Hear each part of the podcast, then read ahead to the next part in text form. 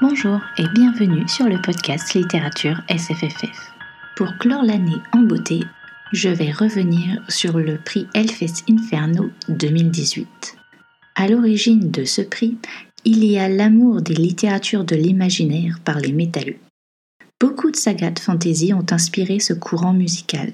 Le groupe le plus célèbre pour son métal épique est très certainement l'italien Rhapsody of Fire, qui nous a servi plusieurs concept albums avec la participation à la narration de l'acteur Christopher Lee.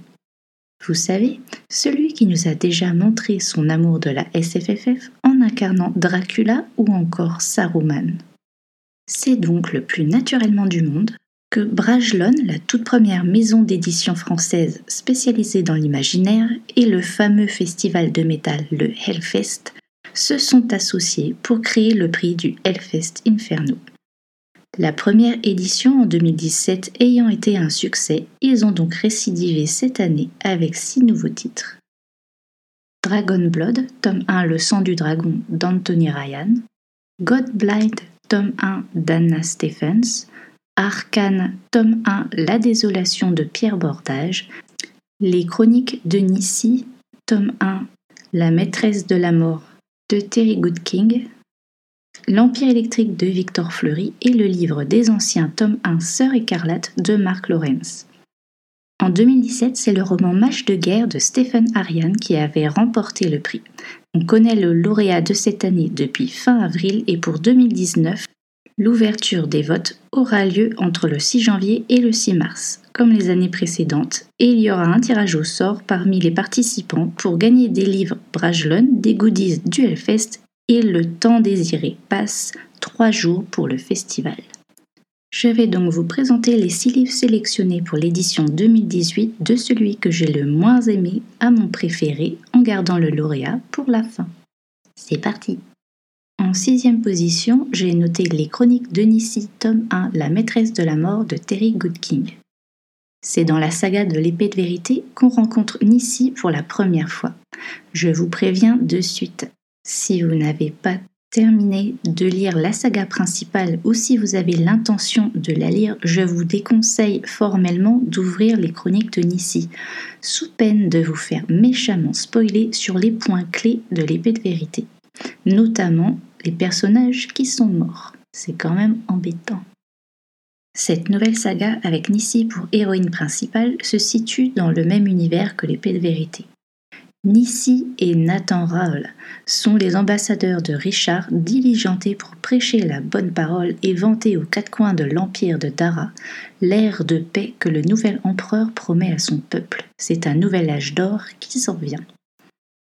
On commence avec nos deux héros qui vont à la rencontre de la voyante rouge. Elle prédit que la sorcière sauvera le monde et que Nathan retrouvera tous ses pouvoirs en allant à Col Adair, au fin fond de l'ancien monde. Ce voyage se fera par étapes et malheureusement l'intrigue va être plutôt pauvre et linéaire, gardant le même schéma.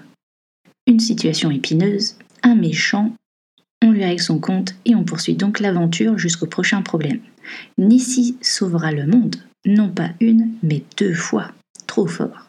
Bref, vous l'aurez compris, je suis loin d'avoir apprécié cette lecture et aucune envie de replonger dans l'épée de vérité que j'avais laissée en pause après le tome 6.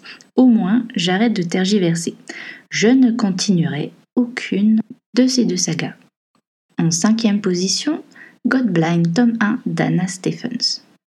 J'ai lu ce livre sans jamais en avoir entendu parler auparavant, ignorante du battage médiatique déployé par la maison d'édition, et surtout sans lire la quatrième de couverture ultra spoilante, qui révèle des éléments bien au-delà de la moitié du livre, ce qui est quand même ennuyeux. Et pour moi, ça signifie qu'il ne doit pas s'y passer grand-chose.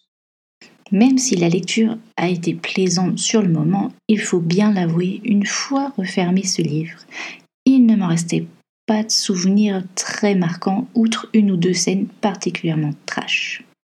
Mais qu'en est-il de l'intrigue? On a d'une part le peuple sanguinaire des Mireses, composé en fait de plusieurs tribus qui n'ont de cesse de se quereller le moindre bout de territoire sur des terres arides. L'inimaginable se produit, ils se rassemblent en une seule armée, prêts à conquérir le royaume voisin, le Rilport, avec ses plaines fertiles et ses accès portuaires. Sauf qu'il y a un petit couac. Rilérin, une esclave, s'est enfuie et l'effet de surprise risque d'être compromis. De l'autre côté, nous avons le royaume du Rilport. Un an auparavant, la tragédie a frappé la famille royale. La reine a été sauvagement assassinée et le meurtrier court toujours. Pire, selon la disposition des corps des gardes, seul un proche peut avoir fait le coup. De son côté, le roi n'est plus qu'une ombre et c'est son fils aîné qui prend les rênes. Son frère cadet, le prince Riville, ne pense qu'à s'amuser. De toute façon, en tant que deuxième dans la lignée royale, il n'a quasiment aucune chance de régner et en profite pour faire les 400 coups. On rencontre également le peuple des Sentinelles qui vit aux frontières et aide l'armée rilporienne à sécuriser le royaume contre les incursions mireces. Autant les Mireces sont fondés sur la culture viriliste où les hommes sont des guerriers et les femmes des servantes bonnes à être violées à l'occasion, autant le peuple des Sentinelles est fondé sur l'égalité où les femmes sont des guerrières à l'instar de leurs compagnons, comme on le verra avec la tribu des loups. Pour les personnages, seuls Dom et Chris retirent réellement leur épingle du jeu avec des psychologies bien travaillées. Tous les autres personnages sont traités assez légèrement, vers la fin du roman, la prêtresse Gilda commence également à être intéressante et impose le respect. L'intrigue reste assez manichéenne, avec les méchants d'un côté et les gentils de l'autre. Il y a du complot à tous les étages, quelques scènes hyper violentes en lien avec les croyances des Mireces et leur allégeance à la Dame Sombre qui me font largement penser aux sacrifices pratiqués par les civilisations antiques d'Amérique centrale. Si vous désirez un livre de fantaisie utilisant ce type de croyances précolombiennes, je ne peux que vous diriger vers mon épisode de novembre consacré à l'Empire du Léopard d'Emmanuel Chastelière qui vous servira en prime une intrigue et des personnages plus travaillés. Si vous avez envie de tenter Godblind, patientez quelques mois jusqu'au promo de fin juin, les fameuses grosses OP qui vous permettront peut-être de tester ce titre pour 99 centimes. En quatrième position, j'ai mis L'Empire électrique de Victor Fleury. Ce livre est un recueil de nouvelles.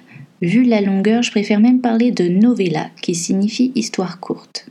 Ces six novellas se passent toutes dans le même univers, une France uchronique du XIXe siècle à la sauce Voltapunk, comme le nomme l'auteur lui-même. Car la technologie n'est pas celle de la vapeur comme dans le steampunk, mais l'électricité. Et cette France est le centre du monde, son empire colonial grignote au fil des décennies tous les continents. À la tête de cet empire se trouve la lignée de Napoléon et la capitale n'est plus à Paris mais Lyon, la ville lumière. Pour ceux qui se demandent ce qu'est l'Uchronie, c'est une reconstruction fictive de l'histoire. Reprendre un élément clé, ici l'empire napoléonien, et imaginer ce qui aurait pu être si celui-ci n'avait pas périclité, un puissant empire colonial. Dans cet empire, l'auteur fait revivre à travers ses histoires de grands personnages de la littérature du XIXe siècle, et je vous les détaille de suite. Dans le Gambit du détective, on suit Sherlock Holmes, qui fait équipe avec le hussard Edmond Gérard. Nous sommes en 1886 en Écosse, au château d'Édimbourg. Un collier d'émeraude a été volé et nous allons suivre nos deux compères dans leur enquête. Les déductions du détective sont bien entendu génialissimes et c'est avec plaisir que j'ai lu cette aventure. Dans Les légataires de Prométhée, Mark Frankenstein est retrouvé errant dans le désert du Sahara en 1887. En sortant de sa fièvre délirante, il raconte ce qui l'a amené dans ces contrées. Retour donc quelques mois plus tôt quand son nom illustre lui ouvrait les portes des grands de ce monde avec sa médecine basée sur l'électricité. Il faisait surtout des interventions esthétiques auprès de Sissi ainsi que de l'empereur Napoléon II. Le deuxième effet qui se coule, c'était une vie également allongée grâce à ces interventions. Sauf que le futur Napoléon III est bien tenté de poser son royal fessier sur le trône. Il faut donc se débarrasser du médecin. Mark Frankenstein se trouvera en très mauvaise posture, mais il comprendra enfin ce qu'il cherchait depuis toujours dans les notes de son grand-père Victor, créateur de l'électricité sur laquelle repose l'Empire. Dans Les Masques du Bayou, nous commençons en 1864 en pleine guerre de sécession. Benjamin Freeman est envoyé au massacre avec son unité. Le baron Samedi va s'incarner et chercher vengeance. Ensuite, on se trouve projeté en 1887 à la Nouvelle-Orléans. Zorro a 70 ans, mais la souplesse de ses 20 ans grâce à un exosquelette voltaïque. Il cherche à mettre la main sur Tom Sawyer, mercenaire raciste qui fait régner la terreur sur les esclaves noirs. En tant que Diego de la Vega, il est ambassadeur de Californie à la cour de Louisiane appelée Nouvelle Versailles. Il tente coûte que coûte d'influer sur Philippe VII pour que la Louisiane reste neutre et ne rejoigne pas la guerre auprès des États confédérés contre les Yankees. Dans Comment je me suis évadé du bagne, on est en Australie en 1888.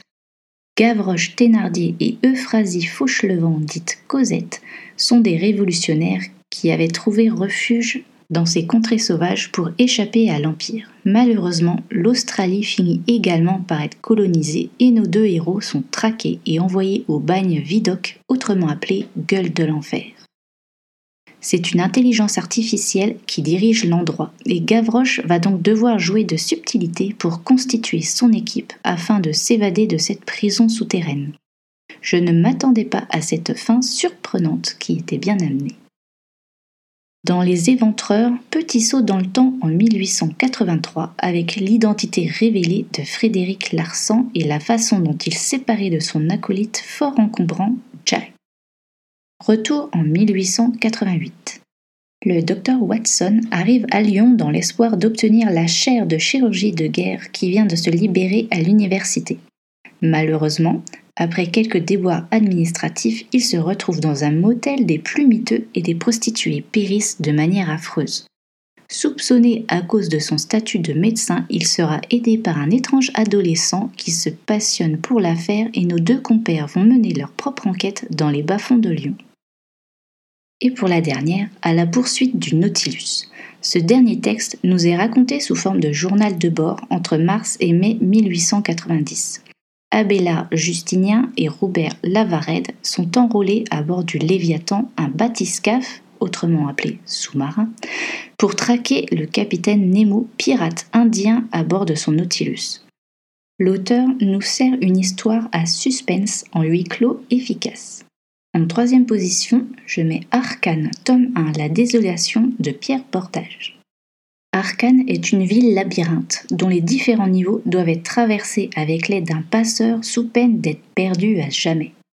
L'équilibre d'Arkane repose sur cette famille. La plus puissante d'entre toutes est la maison du Drac. C'est contre elle que la trahison des autres familles va se déchaîner. Tous les habitants de la maison du Drac, y compris les serviteurs, seront tous massacrés. Seul Oziel parviendra à se sauver. Pour se venger, elle doit parvenir jusqu'au plus bas niveau de la ville où l'un de ses frères est enfermé. Pour cela, elle devra sacrifier sa beauté qui la met en danger de viol en prenant une potion qui va lui inoculer une maladie qui la défigurera, la mécrose. Elle troque la concupiscence des hommes avec leur haine car cette maladie effraie les gens et peut la mettre en danger de lapidation. C'est donc avec toute la prudence possible qu'elle devra franchir chaque niveau de la ville.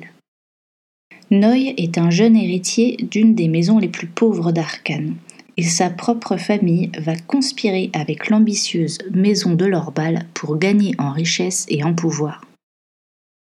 Noy était pour moi un être parfaitement antipathique au départ, mais il finira par en baver suffisamment pour éveiller mon intérêt.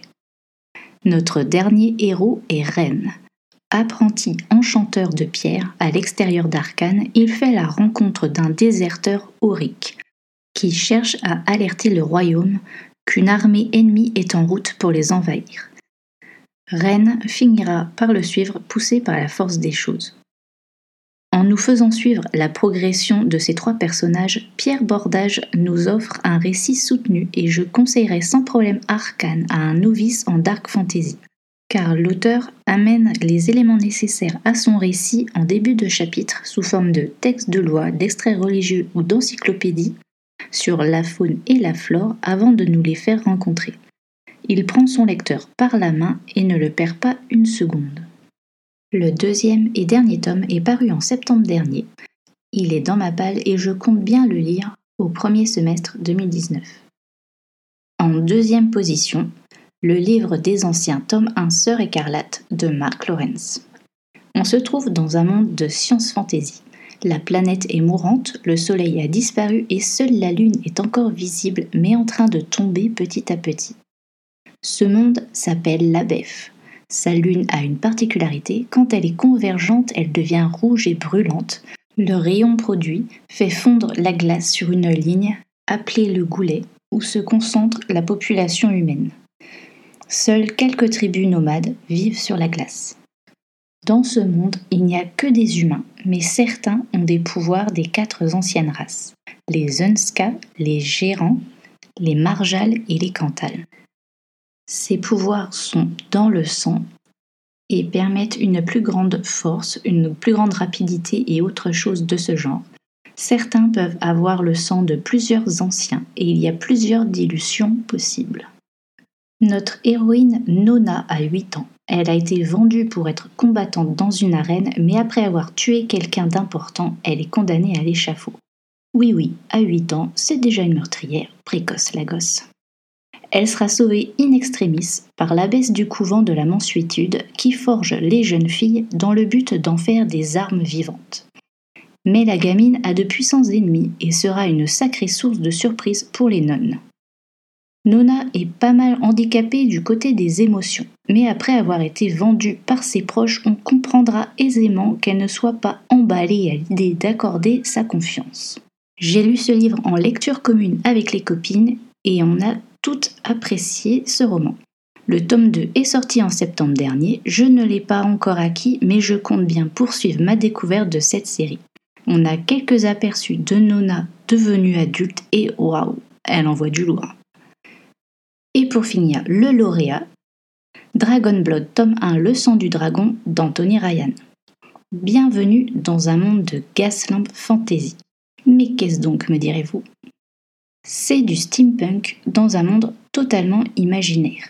On y trouve donc la technologie à vapeur pour les déplacements, des armes à feu et au plasma. Le syndicat d'archefer est un monde libéral. Ses représentants sont appelés des actionnaires et la monnaie est le titre.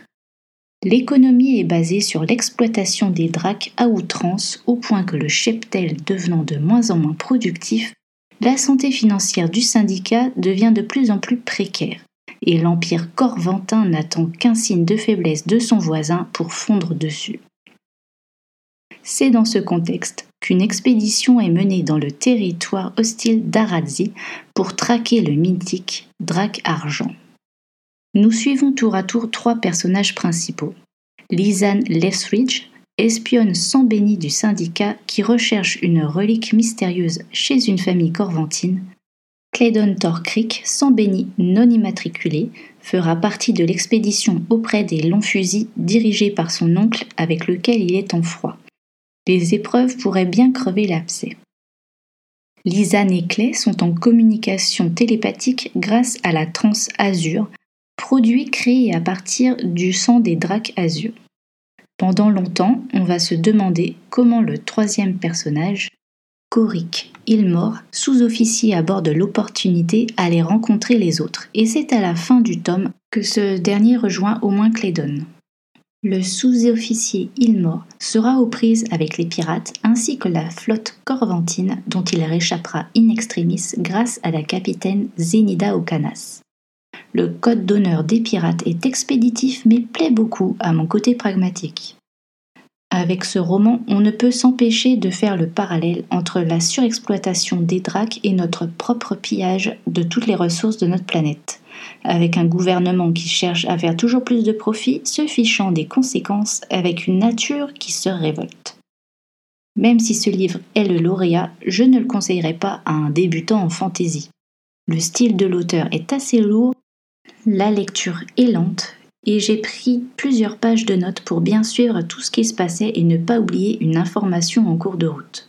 Pour les lecteurs confirmés en fantasy, par contre, Dragon Blood sort bien des sentiers battus et apporte un nouveau souffle bienvenu quand on se lasse un peu du sempiternel médiéval européen. Voilà, c'est fini pour aujourd'hui. J'espère que vous avez survécu. N'oubliez pas que les votes de la prochaine édition démarrent le 6 janvier. J'ai hâte de voir les titres qui vont ressortir. Comme toujours, je vous mettrai en barre d'infos le lien vers mes chroniques écrites sur le blog. Et je vous retrouve fin janvier pour le prochain épisode. Salut